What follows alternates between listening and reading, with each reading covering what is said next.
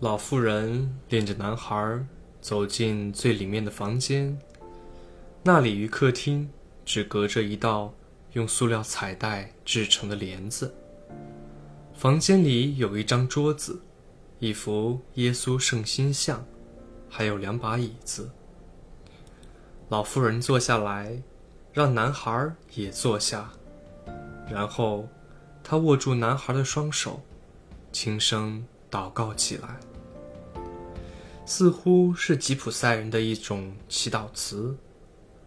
男孩在途中遇到过许多吉普赛人，他们云游四方，但从不放牧羊群。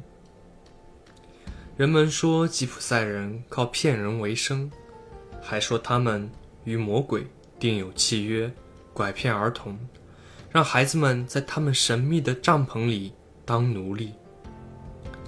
男孩小时候。一直非常害怕被吉普赛人拐走。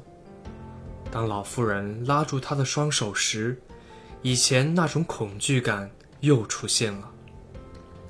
不过这里有耶稣圣心像呢，男孩想，极力使自己镇定些。他不想让自己的手发抖，不想让老妇人觉察出他很害怕。他默默地念诵了一遍主导文。太有意思了，老妇人说道，两眼一直盯着男孩的手，接着沉默了。男孩十分紧张，双手不由自主颤抖起来。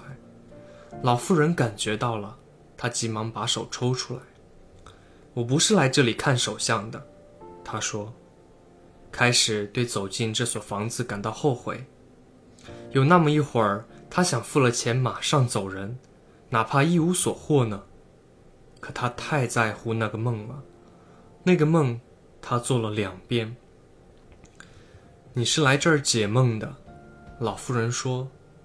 梦是上帝的语言，如果上帝用的是尘世间的语言，我就能解你的梦；但是如果上帝用的是魂灵的语言，那就只有你自己能理解了。但不管哪种情况，我都要收咨询费。男孩心想是一个圈套，尽管如此，他还是决定冒一下险。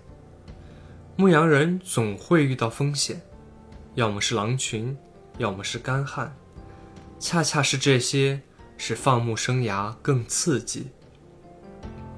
我接连两两次做了同一个梦，男孩说道：“梦见我和羊群在一片草场上，这时来了一个小孩儿。”和羊群玩耍，我不喜欢别人逗我的羊，他们害怕生人。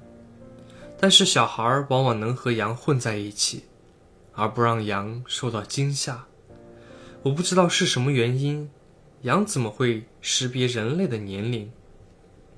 接着说你的梦，老妇人说，我的炉子上还坐着锅呢。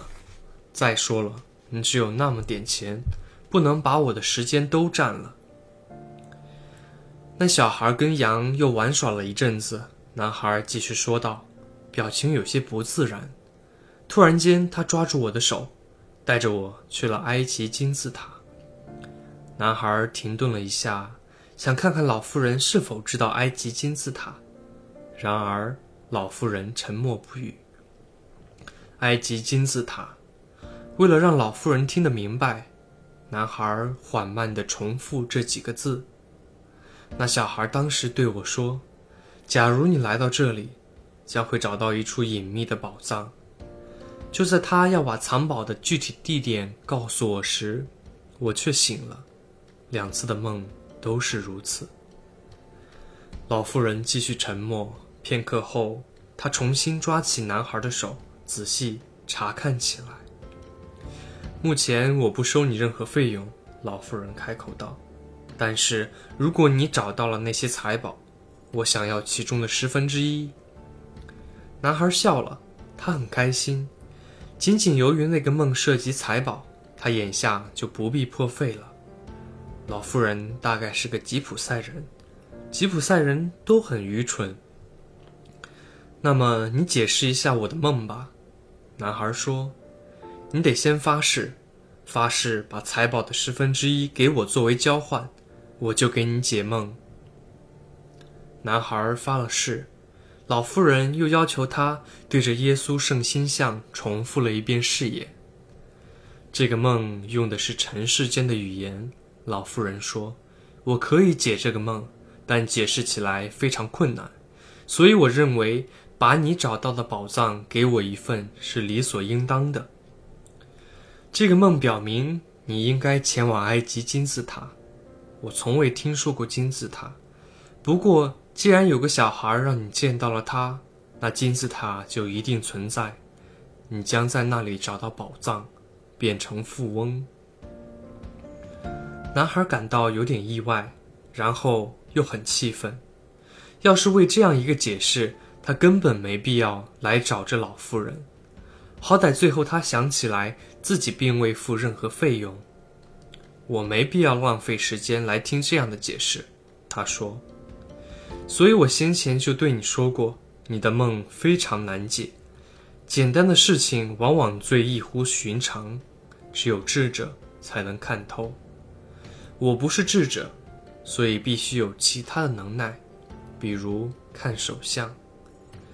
那么我怎样才能到埃及呢？我只管解梦，不会把梦变成现实，因此我只能依靠女儿们养活。如果我到不了埃及呢？那我就拿不到酬金了，这是常事。之后。老妇人没再说什么，她让男孩离开，因为他在他身上花费的时间已经够多了。